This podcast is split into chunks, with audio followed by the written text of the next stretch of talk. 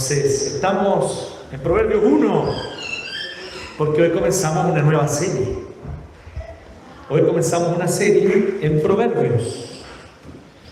Así que, y ya voy a explicar un poquito cómo vamos a trabajar el libro de Proverbios. Pero, porque no es fácil de predicar el libro de Proverbios, está lleno de proverbios, por algo se llama Proverbios.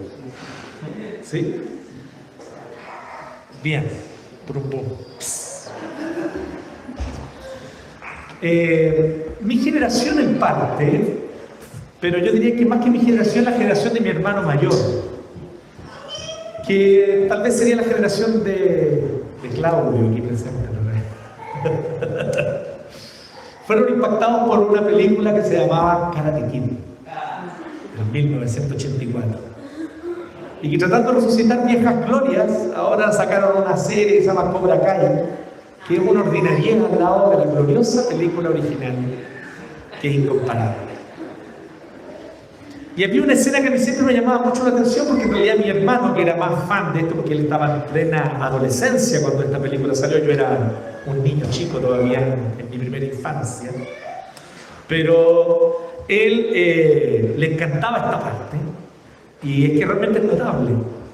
Cuando el protagonista, Daniel Laruso, también conocido como Daniel San, decide que ya no quiere más que le hagan bullying, porque hay un grupo de matones del colegio que además están en una clase de karate y que son como una especie de fascistas de porquería en realidad. y ellos quieren eh, hacerle bullying a todos los que sean diferentes y golpearlos, etc. Y él entonces decide que quiere aprender también karate para defenderse al inicio por rabia, por venganza. Y así es donde se encuentra con el señor Miyagi, que era un viejito japonés. ¿Se acuerdan de eso, no? Y el señor Miyagi le dice, tú querer aprender karate. Y entonces él dice, sí, quiero aprender. Entonces dice, bueno, entonces voy a hacer un pacto contigo, le dice. Yo seré tu maestro y tú serás mi pupilo. Sí, dice Daniel San. Entonces tú tienes que hacerme lo que tú tienes que hacer lo que yo te ordene sin cuestionamientos. Sí, le dice Daniel San. Muy bien, le dice. Entonces, aquí están todos los autos. Encerar, pulir. Encerar, pulir. Ya, él viene, deja los autos impecables. Le dice el señor Miyagi, muy bien, lección de hoy aprendida, le dice. Vuelve mañana. Al otro día vuelve, pintar cerca pintar cerca. Entonces ahí él va y pinta la cerca. Ahí entonces termina, ya, pinté la cerca, señor Miyagi. Lección de hoy aprendida. Vuelve mañana. Al otro día vuelve, lijar piso. Lijar el piso con la mano. ¿Alguno te ha lijado piso de madera? Lijar piso. Lijar piso hacia abajo. Termina. Ya, señor Miyagi, ya me he choreado ya este loco me tiene de Perkin. Vuelva mañana, le dice Miyagi. Y vuelve al otro día y dice, ahora pintar casa. Pintar casa. Y él se pone a pintar, ya choreado a pintar la casa. Al final de la noche, él viene ya enojado, le dice al señor Miyagi, señor Miyagi, usted me tiene de esclavo. ¿Hasta cuándo me va a tener aquí? Me tiene para hacerle los mandados de su casa. Yo vine aquí para aprender karate. Entonces le dice, a ver, haz encerar pulir. Y el señor Miyagi le tira un golpe y él, encerar pulir, le tiene el golpe. Y ahora le dice, ahora haz lijar piso. Y el señor Miyagi le tira una patada y él le detiene la patada al señor Miyagi. Y esa parte emocionante cuando uno le dice, oh, el loco aprendió karate. Sin saberlo, estaba aprendiendo karate. Estaba aprendiendo los movimientos. Y ahí, ¿en qué andábamos todos los cabros chicos en los 80? Pintar cerca, encerar, pulir. Y lo, mejor de todo, la garza, que es el, cuando gana el torneo. No me digan que es spoiler la película del 84, por favor, usted no sabe al final. ¿Ya? Digo, hoy ganó, el, ganó, el, torneo, ganó el torneo. Si usted no la vio, le cuento que ganó el torneo. Yo les quiero comentar algo. Proverbios es el señor Miyagi de los libros de la Biblia. Proverbios nos enseña al respecto de la sabiduría de una manera muy concreta y muy práctica. Claro, Daniel San quería aprender los grandes misterios del karate, pero el señor Miyagi le enseña que el karate está en lo cotidiano, en saber moverte, en fortalecer tus músculos, porque pulir piso, ¿sí o no? A ver, preguntémosle a alguien que sabe de músculos aquí, Miguel. lo siento, no lo pude evitar. Estaba dando bote. Pero sí o no que pulir piso, buena forma de fortalecerlo.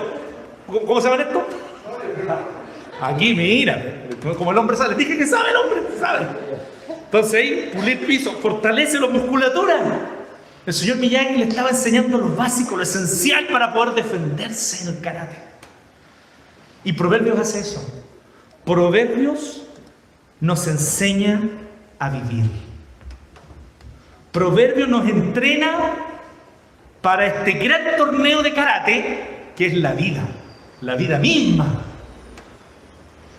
Por lo tanto, hoy yo quiero que prestemos atención a estos primeros siete versículos.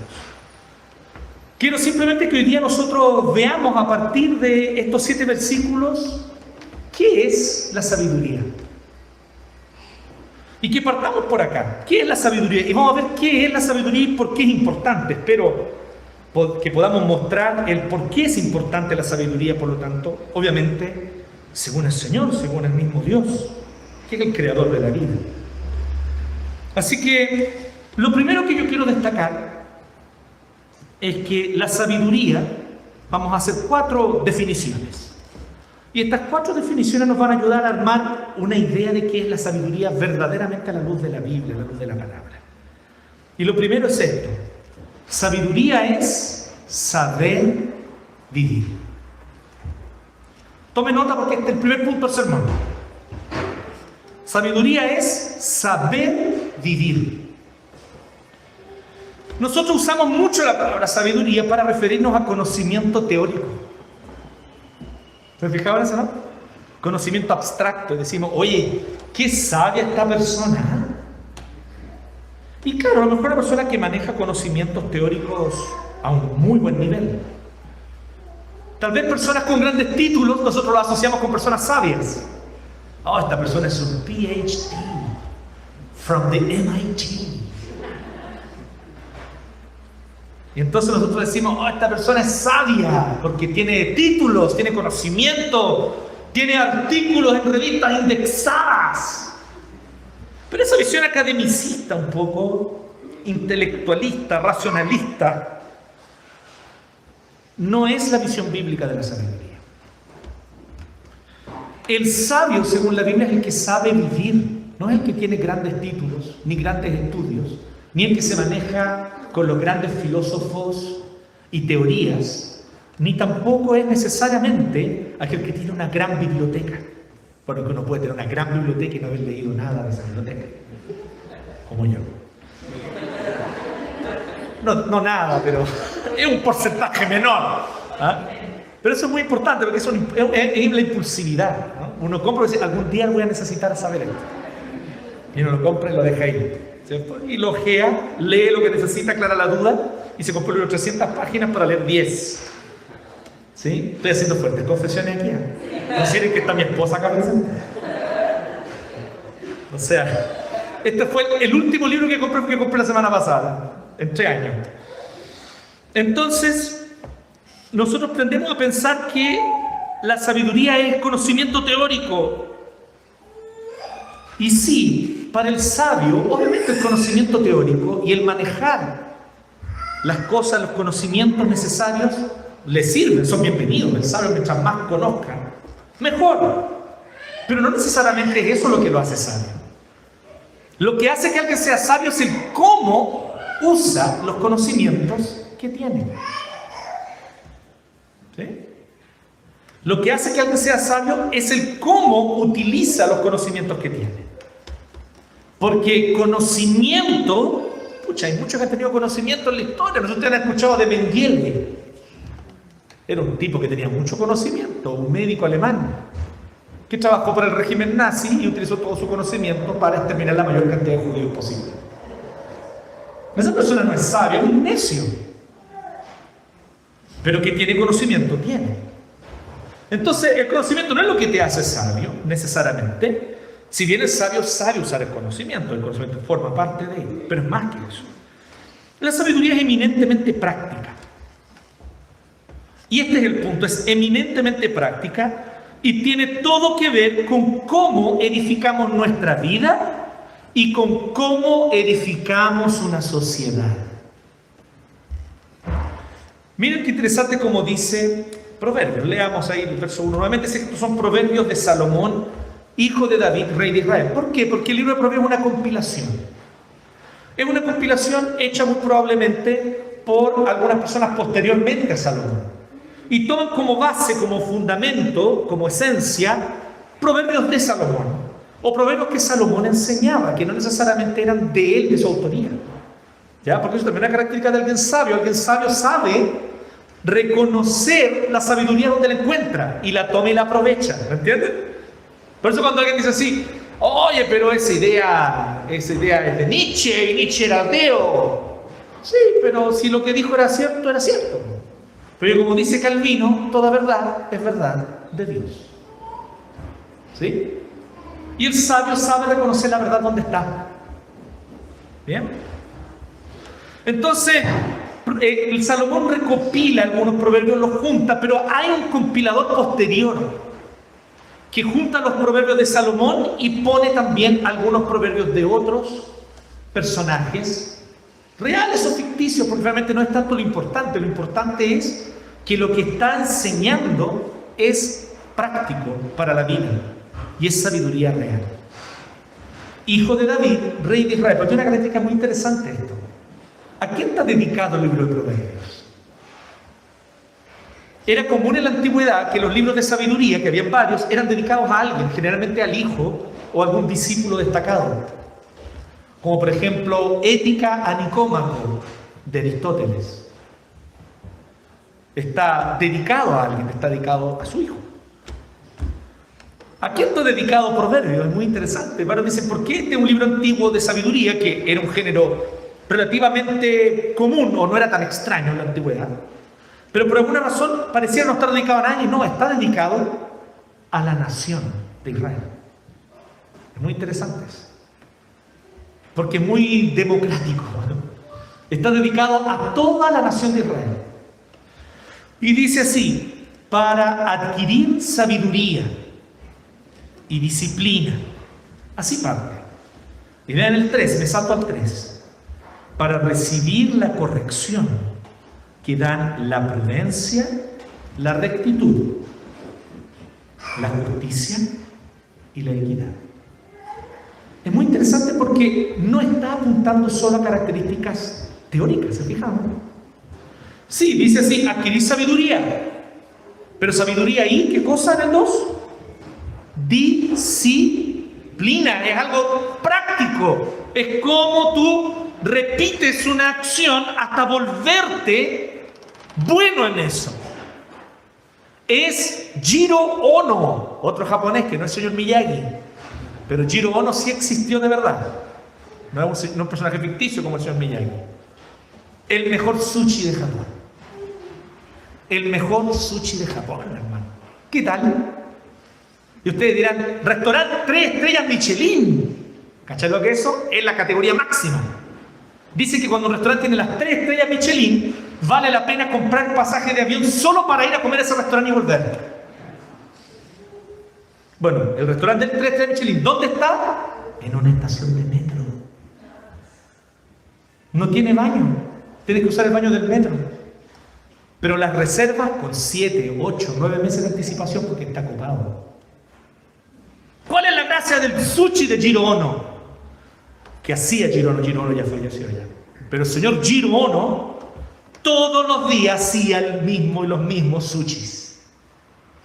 Hasta volverse experto, cada vez que lo hacía, lo hacía un poco mejor que el día anterior. Eso se llama disciplina. Entonces ya no nos suena tanto algo que tú adquieres leyendo un libro, ¿me entiendes? Es algo que tú adquieres llevando cosas a la práctica.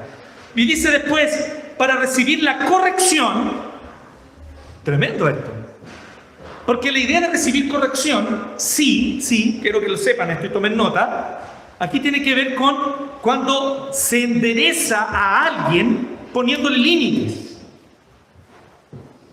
Se endereza un árbol que está chueco con un tutor al lado. O cuando alguien viene y te llama la atención, te dice, hiciste mal esto, debes mejorar. ¿Y cuál es la primera actitud? Defenderse. No, pero yo ah, bloqueo, bloqueo, bloqueo. Ahí nos vemos como Terry Cruz, no como Daniel San. Y la gracia es ser como Daniel San. Entonces, dice, para la corrección que dan la prudencia, la rectitud. Esas dos características son características muy propias de una persona. Y son muy importantes. Y les digo algo, son muy contraculturales en este siglo XXI. Ser prudente es confundido con ser cobarde, cuando en realidad no tiene nada que ver. Porque la persona prudente es aquella que, reconociendo los límites, guarda los cuidados debidos. Que reconociendo cómo las cosas funcionan, les da su debido uso. Mi hermano de tanto ver Karate Kids, por un tiempo se creyó señor Miyagi. Así que un día él estaba ensayando con su guitarra, enchufó allí en su pequeño amplificador y yo me siento en el amplificador de él. Y mi hermano me dice, eso es un amplificador, no un asiento. Si tú te sientes en el amplificador lo vas a tener echando a perder. Porque eso no está fabricado ni fue diseñado para soportar el peso de una persona que se sienta arriba. Siéntate en la silla. Y tenía razón. No es el señor Miyagi, mi hermano, nunca lo ha sido, pero ahí tenía razón. Efectivamente, las cosas tienen un uso debido y eso el prudente lo sabe y lo reconoce. Sabe cuáles son los límites de las cosas y cómo usarlas prudencia, rectitud, ser alguien recto, hasta ahí características personales, pero observen estas dos características siguientes, justicia y equidad. Esas dos características no son individuales, son comunitarias. El sabio no está interesado en volverse sabio como individuo. El sabio está interesado en cómo él edifica la comunidad de la cual forma. Nuestra comunidad puede ser esta iglesia local. Nuestra comunidad puede ser esta sociedad que nosotros habitamos. Nuestra comunidad es esta nación, este país del cual somos parte. El sabio está preocupado y ocupado en edificar una comunidad. ¿Me entienden? Por lo tanto, estas características de justicia y equidad no tienen mucho que ver con la visión liberal clásica de, mira, busca tu propia felicidad individual, que si todos buscamos nuestra propia felicidad individual y nadie molesta al otro en buscar su felicidad, tendremos a la larga una sociedad más feliz, automática, instantáneamente. Esa es la visión liberal clásica, de acuerdo con Proverbios, es la visión del necio, no del sabio. El sabio se preocupa intencionalmente. ¿Cómo edificaré mi sociedad? ¿Cómo haré negocios de tal manera que no solo yo me enriquezca y me vaya bien, sino que beneficie a la mayor cantidad de personas posible? ¿Cómo yo voy a llevar a cabo mi desarrollo profesional de tal forma que no solo yo me realice como individuo, sino que realmente genere un bien para la comunidad de la cual soy parte. Esa es la actitud del sabio. Si tú lees Proverbios atentamente y tienes convicciones de liberalismo clásico a lo John Locke, espero de todo corazón que esas convicciones tuyas se vengan abajo. Porque es lo que Proverbios va a hacer contigo. Y te va a mostrar que es una falsa dicotomía de los tiempos modernos Pensar que si no eres liberal, entonces tienes que ser socialista, porque tampoco es el camino de Proverbios. El camino de Proverbios te enseña que el hombre sabio busca sabiduría para hacer la voluntad de Dios y edificar a su comunidad. Y por lo tanto, no cae en estas categorías dicotómicas que nosotros tenemos actualmente. Así que es saber vivir.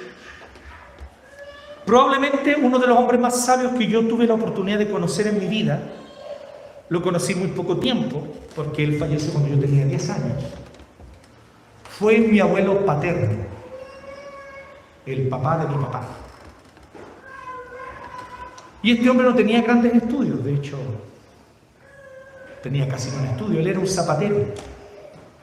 Hacía zapatos y arreglaba zapatos cuando era muy importante. Hubo una época, jóvenes, ustedes son muy jóvenes para saber esto, pero hubo un tiempo donde mandábamos a arreglar las tapillas y las suelas de los zapatos, porque los zapatos eran bienes caros.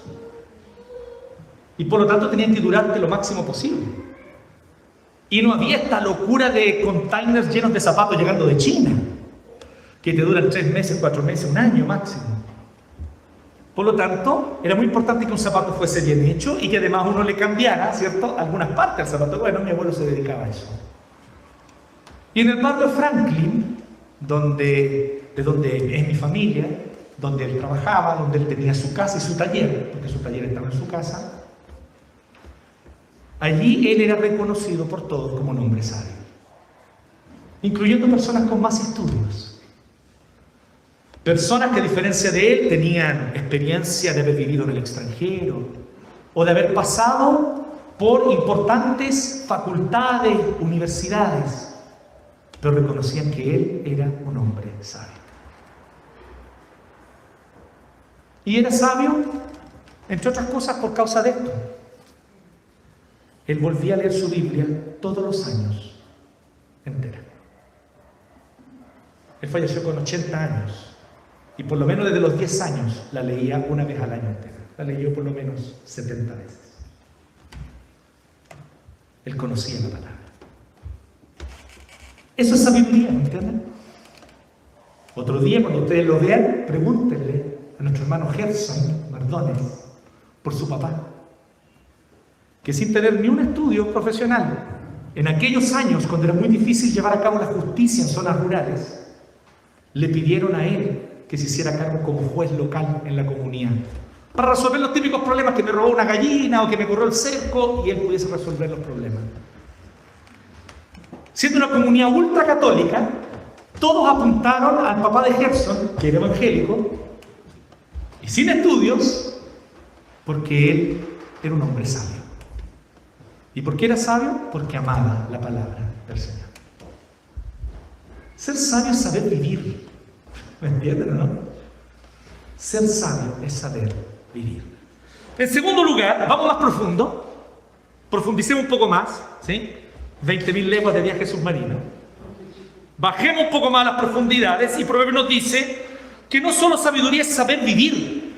Más profundo que eso, sabiduría es saber aprender. Chan. Es saber aprender. Mire lo que dice el 2b. Primero decía, ¿para qué sabiduría y disciplina? ¿Para qué? Para discernir. Discernir es cuando tú distingues, cuando tú dices, ok, esto es claro, esto es oscuro, esto es bueno, esto es malo, esto es verdadero, esto es falso. Saber distinguir o discernir palabras de inteligencia.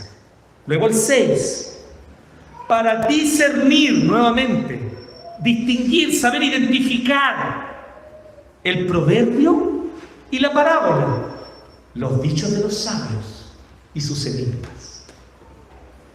Hoy día nosotros vivimos en lo que se llama la era de la información. Tenemos mucha información, mucha más que en el tiempo de proverbio, en el tiempo que se escribe este libro. Vivimos en la era de la información. Google, Wikipedia, revistas académicas indexadas a las cuales uno puede acceder a través del Internet. Todo esto te permite tener conocimiento. Pero ante esa ola inmensa, este tsunami de información, ¿cómo yo puedo distinguir lo verdadero o lo falso? De hecho, levante la mano aquí quien alguna vez, aunque le dé vergüenza, no importa, compartió una fake news. Sí sabe que era fake news. ¿Alguna vez? No digo el año pasado, este usted ya aprendió pero al inicio, yo creo que todos lo hicimos cuando estábamos aprendiendo usar el internet, ¿no? Todos compartimos alguna fake news, no sabíamos. Oye, pero si esto está en el internet. Porque nosotros pensábamos que el internet era como la tele, ¿cachai? Que hay un comité editorial, que se asegura que la cuestión sea real, que hay un equipo de periodistas. No, nada de eso. Simplemente, como bien decía Humberto Eco, o se le adjudica Humberto Eco esto, no sé qué tan cierto. Oh, puede ser fake news. Pero como aparentemente dijo Humberto Eco, con esta era la información, el gran drama es que ahora cualquier imbécil puede decir cualquier estupidez. Y tiene público que lo va a escuchar. Como que la Tierra es plana. ¿Cierto? O sea, ¿de, dónde sale el terraplanismo, hermano? No es preciso, pues. ¿De dónde sale el terraplanismo? Es loquísimo. ¿Sí? No voy a echar en lo de las vacunas porque no quiero ir susceptibilidad. Pero es un temor, se necesita estudiar ciencia y conocer algunas cosas. Y nosotros simplemente evitamos eso porque nos quedamos con la palabra fácil, con el titular. Y ahí también hay que reconocer, incluso el periodismo oficial es muy hábil en eso. Vive de eso. El titular dice una cosa y de repente no es exactamente eso lo que la persona dijo. Entonces, muy curioso esto. ¿Cómo distinguir, cómo discernir palabras claves aquí en la segunda parte del versículo 12, del versículo 6? La palabra del Señor nos va a enseñar, queridos. Proverbio nos va a enseñar a aprender.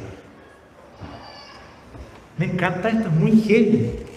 Porque nosotros ustedes sabían que este es el gran tema, o uno de los grandes temas en la educación hoy día. Aquí tenemos a Marcos, que es director de un colegio. ¿Cómo no solamente enseñamos cosas a la juventud y a los niños? ¿Cómo les enseñamos a aprender? Porque ellos tienen que saber aprender por sí mismos. Distinguir, discernir. Y eso es un demonio. Enseñar a aprender. Bueno, la sabiduría es saber aprender. ¿Somos capaces nosotros de distinguir los verdaderos de los falsos, queridos? Les voy a decir algo. Si dependencia de la palabra de Dios, efectivamente la respuesta es no. Si no aprendemos a depender de la palabra de Dios, la respuesta va a ser no. Aquí yo les voy a decir algo que es muy importante. Las fake news, ¿tú sabes de qué están hechas? Están hechas de frases que emocionalmente llegan a determinados públicos. Si tú tienes una tendencia más de izquierda, la frase precisa, usemos una frase de izquierda, la sonrisa precisa, la sonrisa perfecta, como es la palabra precisa, la sonrisa perfecta, como diría Silvio Rodríguez.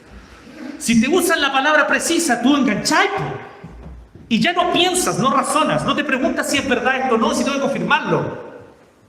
Porque simplemente es una frase, un titular, que viene a reafirmar lo que tú ya crees. Si tú tienes una tendencia más bien a la derecha, son otro tipo de titulares que te van a tocar el corazoncito y van a decir, ¡oh, sí, esto es cierto! Recompartir a todos los WhatsApp.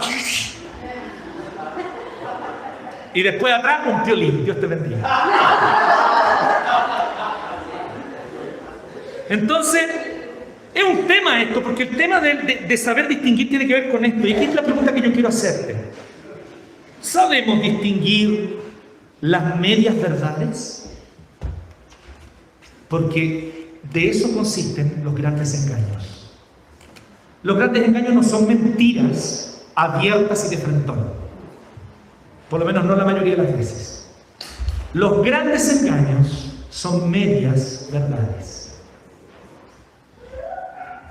Y de eso viven y profitan todos los grandes grupos económicos y políticos del mundo, mi querido. Nadie llega al poder en un país, en el mundo caído en el cual habitamos. Nadie llega al poder hoy en este mundo en el cual nosotros habitamos sin de alguna manera participar del juego de las medias verdades. Eso es un hecho y yo se lo puedo comprobar. Porque este es el tema. Forma parte del juego, del poder. Saber entonces cómo utilizar las verdades para que beneficien al avance de mi agenda o de la agenda de mi grupo al cual yo represento. De eso vive la política. De eso viven también y muchas veces de eso así lucran y generan grandes lucros grupos empresariales. Sabemos distinguir las medias verdades porque ¿sabes qué? Son más peligrosas que las mentiras totales. Las medias verdades son más peligrosas. Proverbios viene a nuestra vida para eso. ¿Se fijan? Proverbios viene a nuestra vida para eso. Para mostrarnos cómo aprender. Así que sabiduría es saber vivir. En segundo lugar, sabiduría es saber aprender. En tercer lugar, vamos más hondo, ¿les parece? Entonces profundizamos un poco más. Saber vivir, saber aprender, y entonces voy un poco más al fondo. Sabiduría es saber que siempre necesito aprender. Es saber que siempre necesito aprender. Miren el cuadro. Para infundir sagacidad, o sea, astucia, saber tomar decisiones, porque eso es sagacidad, en los inexpertos. En los inexpertos, me encanta esto. Me encanta, es fascinante, el libro de Proverbios maravilloso, queridos. Ojalá ustedes se enamoren del libro de Proverbios, porque es precioso. Y es precioso justamente porque, ¿saben? Es como, es ese, papá, esa mamá o ese abuelito que tú sabes que te ama profundamente, pero que te dice la dura. Y por eso tú terminas amándolo profundamente, porque tú sabes que no te miente, no te viene con medio, con medio cuento, no te viene con cuentos chinos, te dice las cosas como son, ¿cierto? Todos tenemos que alguien así en nuestra vida. Alguien a quien amamos entrañablemente, pero no porque nos dora la píldora, sino porque nos dice las cosas como son, pero también lo hace con amor. Proverbio es así. Dice, para dar sagacidad a los inexpertos, conocimiento y discreción a los jóvenes. Porque ¿qué de las grandes paradojas de la vida? Los jóvenes son los que menos saben de la vida y son los que tienen más certezas. ¿No les parece maravilloso esto? A mí me encanta esto. Los jóvenes son los que tienen más certezas. No, es que yo sé, es la cosa y te discuten y son los que te levantan la, la, voz en la mesa ahí en la discusión familiar y porque ellos saben cómo es la cosa. Los mayores dudan y dicen, ¿será tan así? Sí, la tía que comparte el piolín con Dios te bendiga, muy probablemente sabe más de la vida que ese joven. Sabe de qué se trata ya ha visto a otros desfilar en la arena pública, decir y prometer de todo, y sabe que muchas veces lo que hay por detrás o son engaños o son buenas intenciones que no llegan a concretarse. Y como tienen conocimiento que les da la experiencia, entonces son capaces de oler las medias verdades tal vez y las intuyen. De ahí viene la intuición, la importancia de la intuición hoy día está muy estudiada a nivel incluso de la neurociencia. No se ha llegado a grandes conclusiones, pero sí se ha llegado a algo súper importante. La intuición no es algo menor.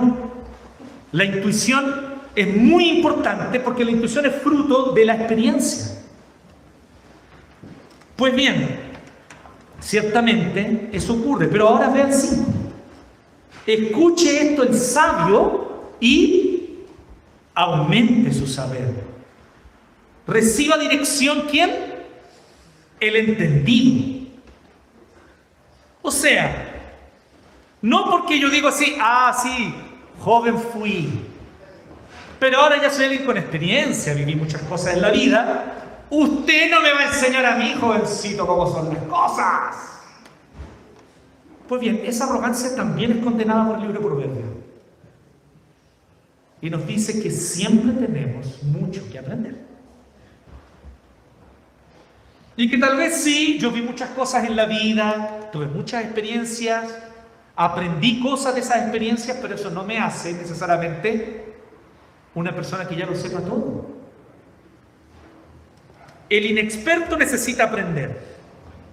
El sabio necesita aumentar su saber. Por lo tanto, todos necesitamos humildad y disposición a aprender. ¿Saben cuál es una de las grandes, tal vez el principal enemigo, o uno de los principales enemigos de la sabiduría?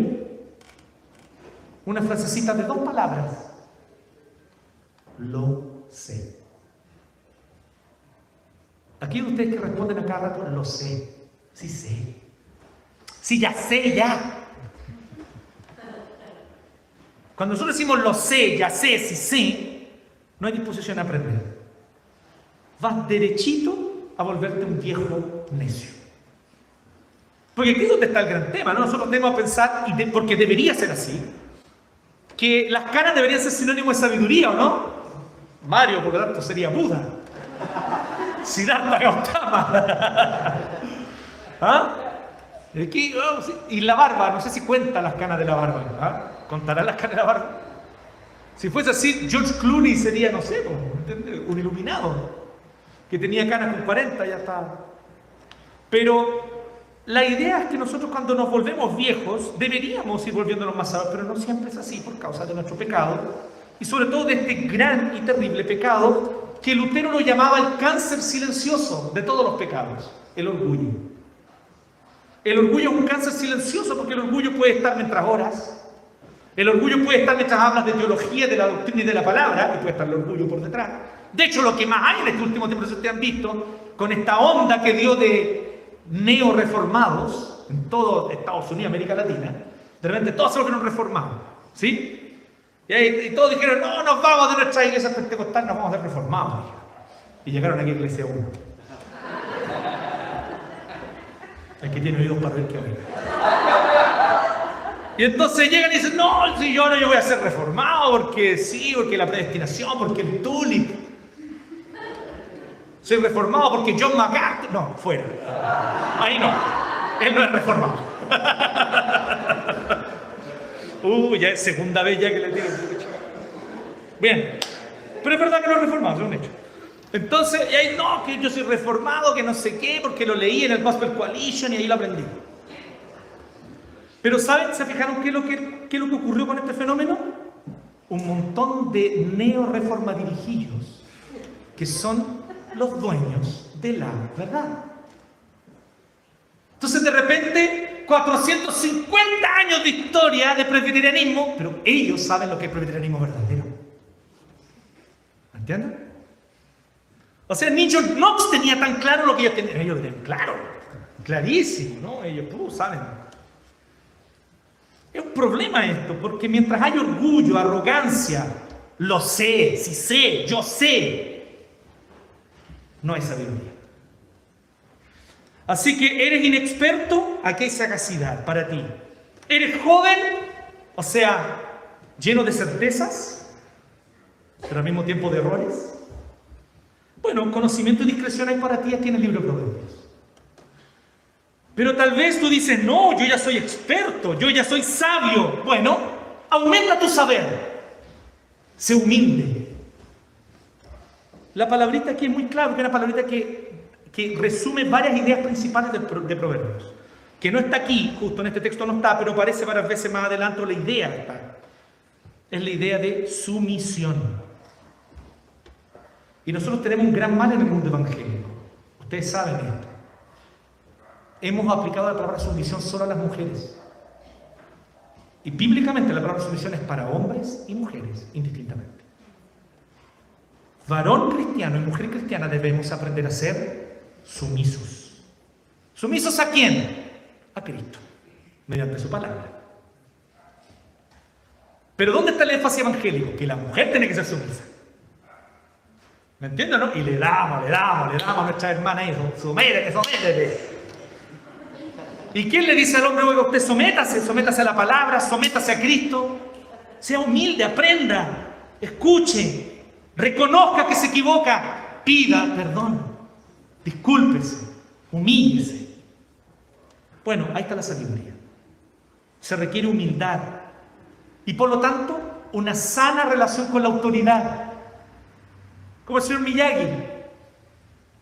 Que el señor Miyagi era amoroso, pero era firme al mismo tiempo, ¿no? ¿Se acuerdan? Entonces venía Daniel San y Daniel San venía con el hombro apenas, ¿no? Oh, no, no estoy aprendiendo nada, señor Miyagi. Y más encima me duele el hombro, ¿eh, señor Miyagi. Si yo me sé las escenas de memoria. Y le pone la mano así, ¡fua! ¡Oh, le arregle, ¿no? ¿Cómo hizo eso, señor Miyagi? Obviamente Daniel San dice, ¡oh, qué amoroso, señor Miyagi! Me, me sanó el hombro. Acto seguido, señor Miyagi le tira un combo. Y él, encerar, pulir. Eso es alguien con firmeza, pero con amor. Proverbios nos va a enseñar a ser sabios. Sabiduría es saber vivir. Sabiduría es saber aprender. Sabiduría es saber que siempre estamos aprendiendo también, en tercer lugar.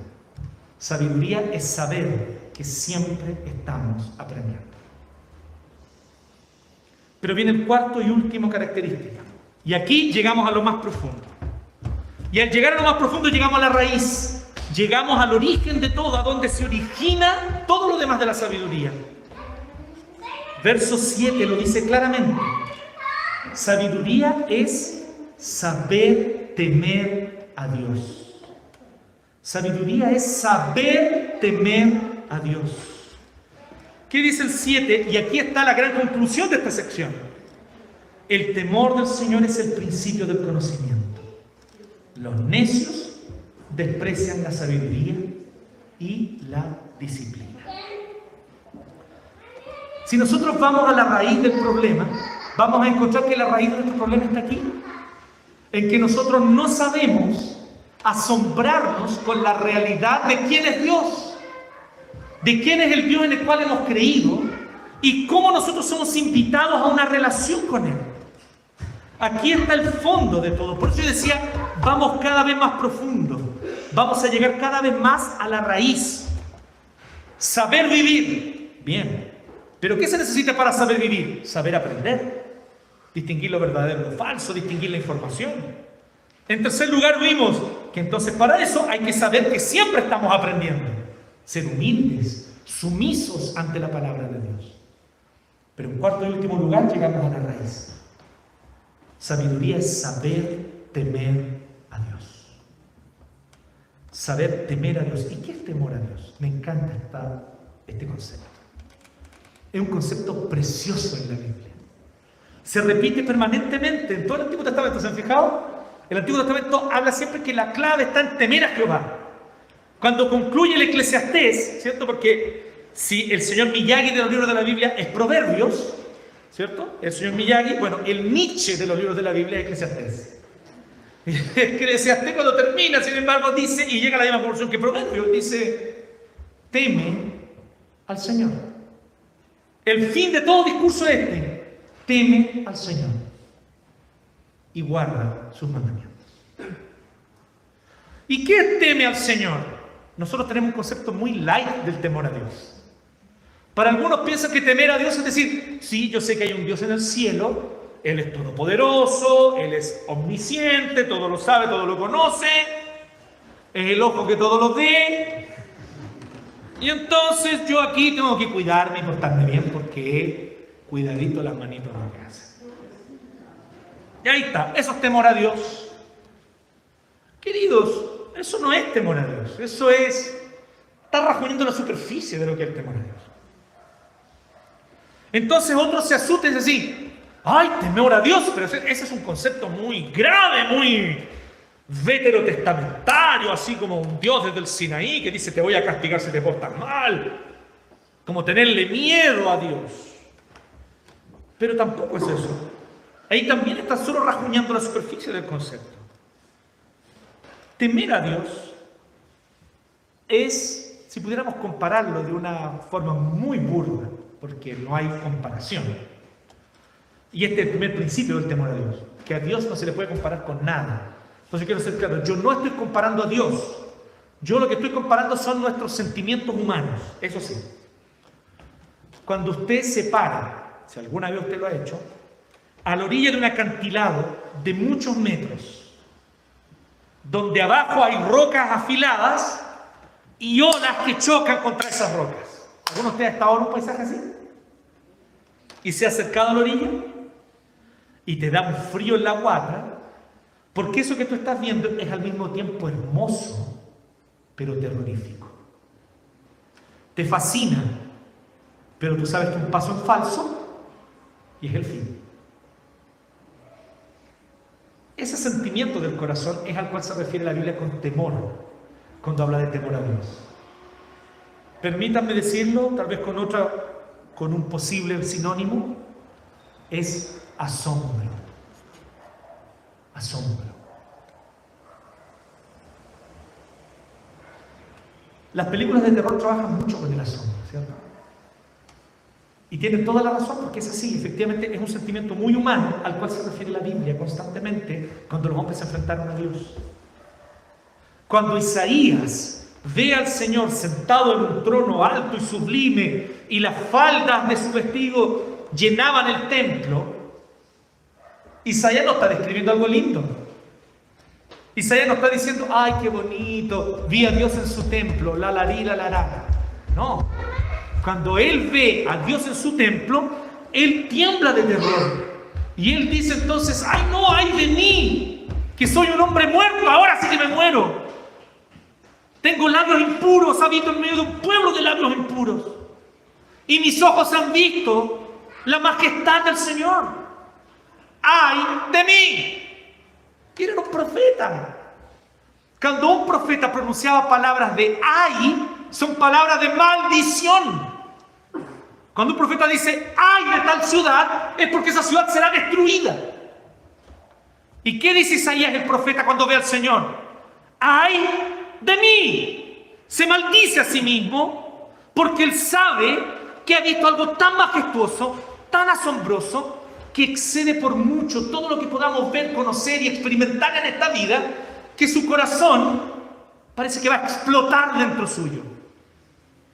Es fascinante, es bello, es hermoso, es incomparable, es majestuoso, pero es terrible. Terrible terrorífico. Asombro. Y aquí es donde está la clave, queridos. El asombro no es espontáneo. O sea, puede llegar a ser espontáneo, pero la mayoría de las veces no lo es.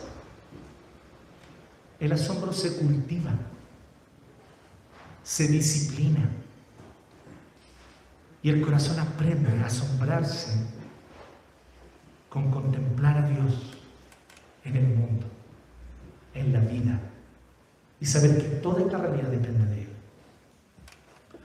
Por eso el principio de la sabiduría es el temor al Señor. ¿Qué es lo que está diciendo el verso 7 con otras palabras? El temor es el principio del conocimiento, ¿cierto? El principio de la sabiduría es el temor del Señor. Es el asombro. Te voy a decir un par de cositas solo para que podamos empezar recién a dimensionar un poquito de qué estoy hablando. No sé si tú sabes, pero todos nosotros afirmamos, y el cristianismo siempre ha afirmado, porque la Biblia lo muestra claramente, que este mundo está sustentado por Dios. ¿Qué significa que este mundo es sustentado por Dios? Mucha gente se imagina a Dios como un gran relojero. Creó el mundo, creó el universo, dejó cada pieza en su lugar, dejó los engranajes bien hechitos le dio cuerda y dice, muy bien, qué lindo relojito funciona. El relojito funciona. Cada piececita en su lugar, cada engranaje en su lugar, conectándose uno con otro, y tenemos un reloj perfecto que es este universo. Y caramba, que es perfecto, ciertamente lo es.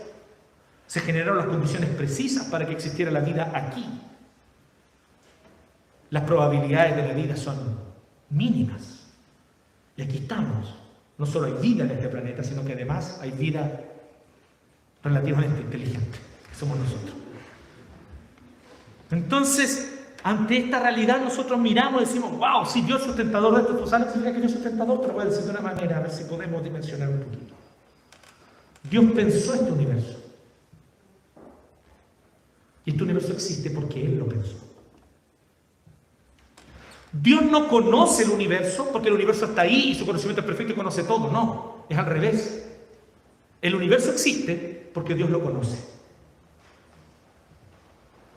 Dios pensó, ideó y conoció el universo y eso permite que el universo exista. Eso significa que Dios es sustentador de la realidad, ¿me entienden?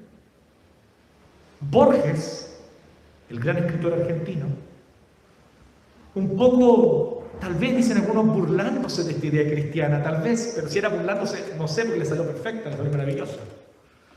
Él dice así, si Dios deja de pensar en mi mano en esta hora, ella dejaría de existir y yo no podría seguir escribiendo.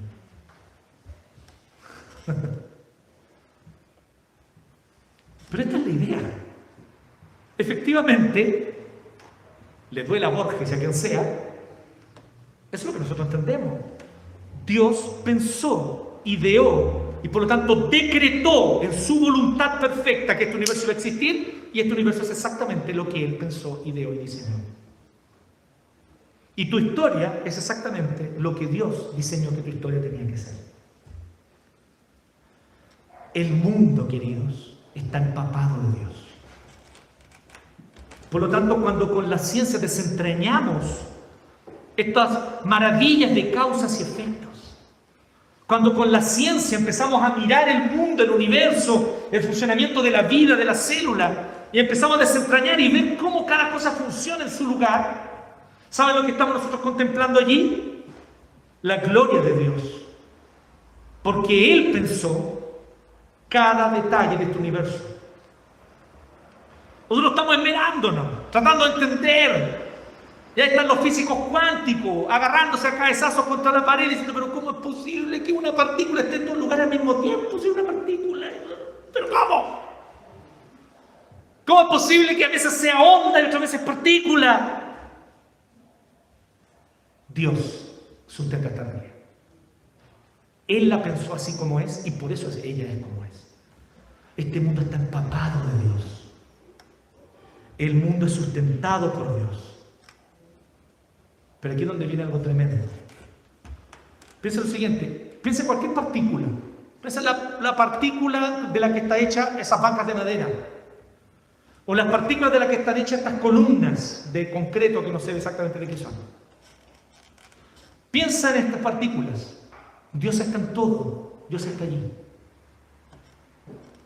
Pero Dios no es nada de las cosas creadas. Dios no es la naturaleza, Dios no es la creación, Dios es totalmente otro.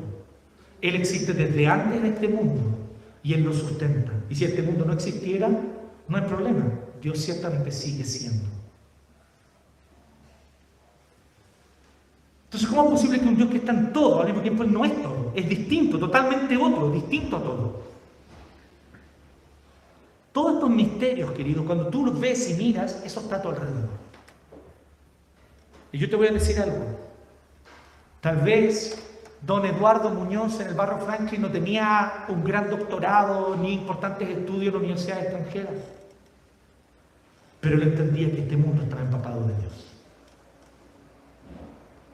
Tal vez el papá del Gerson perdido allá en un pueblucho del sur, estoy hablando mal del, lugar de nacimiento del Gerson, pero un pueblucho porque iría allá, lleno de tierra y polvo en el verano. Y tal vez no tenía grandes conocimientos ni de física ni de biología y no necesitaba tenerlos porque él veía la realidad como era. Él veía que todo estaba empapado de Dios. Que Dios es el sustentador de la realidad. Eso, mis queridos, es el principio de la sabiduría. El que no tiene esto, el que no entiende esto, no va a entender nunca de qué está hecho el mundo, de qué está hecha la vida y de qué trata la realidad. Y Proverbio nos deja una buena noticia, ¿no? Fito, Fito Páez me refiero ya a Cristo, Fito Páez dice, la sabiduría llega cuando ya no nos sirve para nada. Es un poco pesimista, ¿no? Ya estamos viejos, ya nos mandamos todos los condones ahí y llega la sabiduría. Pero el proverbio nos dice que no es así. Dice que aquí está la palabra de Dios, la revelación del Señor, para dar sagacidad a los inexpertos como tú. Para dar conocimiento y discreción a los jóvenes, como gran parte de los que están aquí. No todos. Pero para aquellos de ustedes que han aprendido algo de sabiduría y ya tienen algo de experiencia, dice que tú que ya eres sabio vas a aumentar más tu saber leyendo este libro. Y tú, que eres entendido, vas a recibir dirección. Porque a veces entendemos muchas cosas, pero no sabemos para dónde va la, para, dónde va la vida. ¿Les ha pasado eso no? Entiendo muchas cosas, he aprendido mucho, pero para dónde va la vida no tengo dirección. Proverbios dice que te va a dar dirección, aunque tú ya seas un entendido. Esta es una breve serie de proverbios, queridos. Vamos a estar hasta agosto en proverbios. Vamos a estar solo hasta agosto. Pero ¿cómo es posible? Es posible porque lo que vamos a hacer es que vamos a enfocar solamente en la primera sección de proverbios. El proverbio está dividido en dos partes, a grandes rasgos. Del 1 al 9, estos primeros 9 capítulos, y luego del 10 al 31. Y del 1 al 9 es una colección de discursos, donde se nos enseña cuál es el fundamento para aprender a ser sabios, los principios para aprender a ser sabios. Del capítulo 10 al 31 hay un montón de dichos, proverbios, parábolas y también algunos breves discursos, pero que buscan aplicar la sabiduría a la vida práctica. Pues bien, nosotros vamos a enfocar de aquí hasta agosto en los primeros nueve capítulos, ¿ok?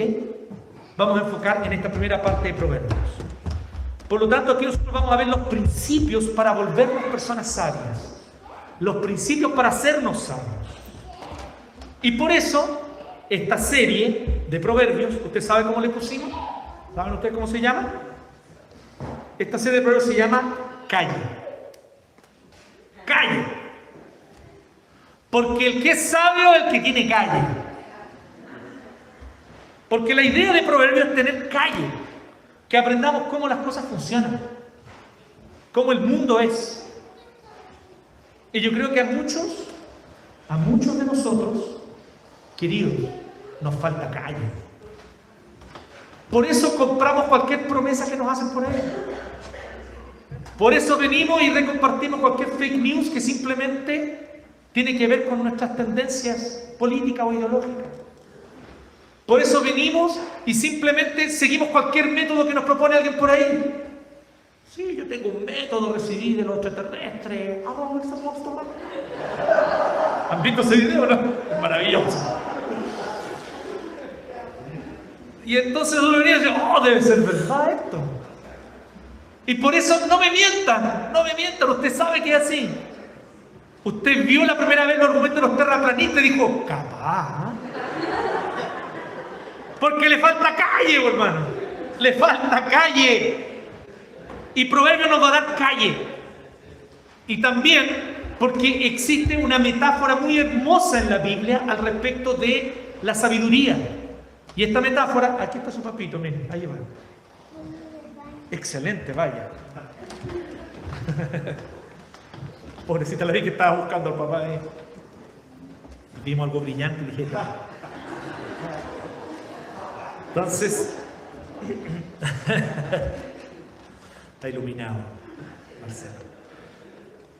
También se llama calle porque en la Biblia se nos habla mucho de la vida con Dios y de la vida que teme a Dios como una calle por la cual uno camina, un camino. Dice que existe el camino de los necios, la senda de los malos y del escarnecedor, y existe el camino de los sabios el camino de los que temen a Dios, de los que temen a Dios. Ahí está Proverbios, mostrarnos la calle de los que caminan con Dios. Y un tercer significado de la palabrita calle, también pensamos que podía ser como un verbo. ¿Sabe cuál verbo? Calle. Siéntese un poquito, deje de transmitir todo el rato como si usted se la supiera toda. Calle y escuche. ¿Me parece? Calle Deje que el Señor Miyagi le enseñe, el Señor Miyagi sabe. Aquí está el Señor Miyagi para hablarnos y decirnos cosas importantes. Por lo tanto, es el desafío para nosotros. ¿Por dónde vamos a comenzar, queridos? Fuimos cada vez más profundo. Comencemos por la raíz. Temer a Dios. Asombrémonos con el Señor. Adorémosle con un corazón disciplinado, entrenado para reconocer la mano de Dios en todo. ¿Está tu corazón entrenado para ver la mano de Dios en todo? Muchas veces no es así. No lo vemos, no lo identificamos, pero Él está allí. Por lo tanto, este es el desafío. Aprendamos por lo más básico. Encerar, pulir. Y tal vez eso sería orar, leer la escritura. ¿Sí? Pintar la cerca, pintar la casa. Dobla tus rodillas. Cierra el cuarto de tu pieza, cierra la puerta. Dobla tus rodillas y ten el encuentro personal con Dios que tú sabes que tu corazón necesita para asombrarte con Él y con su presencia. Levanta tus manos en adoración y reconoce que no tienes nada para darle, pero que Él ha sido generoso y por gracia te ha dado todo. Adora. Porque es el principio de la sabiduría. El temor del Señor. El asombro con quién es Dios. Así que comencemos ahí. Y de repente en el momento que menos lo esperamos, va a venir la dificultad, va a venir la tormenta, van a venir los tiempos difíciles tal vez, pero tú vas a saber cómo defenderte. Será pulir, lijar piso, pintar cerca. Vamos a saber cómo enfrentar esos momentos, porque vamos a haber recibido la sabiduría del Señor. Amén. Lo invito a te agradecemos, Señor, porque tú nos das la sabiduría abundantemente y sin reproche a todo el que te la pide. Esa es tu promesa, Señor, explícita en tu palabra. Y tú jamás has dejado, ni jamás dejarás de cumplir ni una promesa. Tú nos has prometido dar abundantemente y sin reproche la sabiduría. Y pucha que la necesitamos, Señor. Cuánta necedad ha salido de nuestro corazón. ¿Cuántas decisiones necias hemos tomado? ¿Cuánta necedad hemos abrigado en nuestro corazón y cuántas ideas necias nos hemos convencido así en nuestra mente de esas necedades, Señor? Perdónanos. Porque el origen de esa necedad no es simplemente la falta de conocimiento intelectual. El origen de esa necedad muchas veces es la porfía, es la rebeldía, es el no querer someternos a ti, es el no querer someternos ante el Señor es el no querer humillarnos delante de ti. Perdónenos, Señor. En esta hora rogamos que nos perdones. Pero también en esta hora rogamos, cumple tu promesa en nosotros. Danos sabiduría, Señor, abundantemente y sin reproche, para caminar contra la corriente, en este mundo que está entregado a la necedad, en este mundo que está entregado a todo aquello que no es sabio, a todo lo imprudente. Enséñanos a amar la prudencia la sabiduría y el consejo. En Cristo Jesús oramos y te pedimos esto,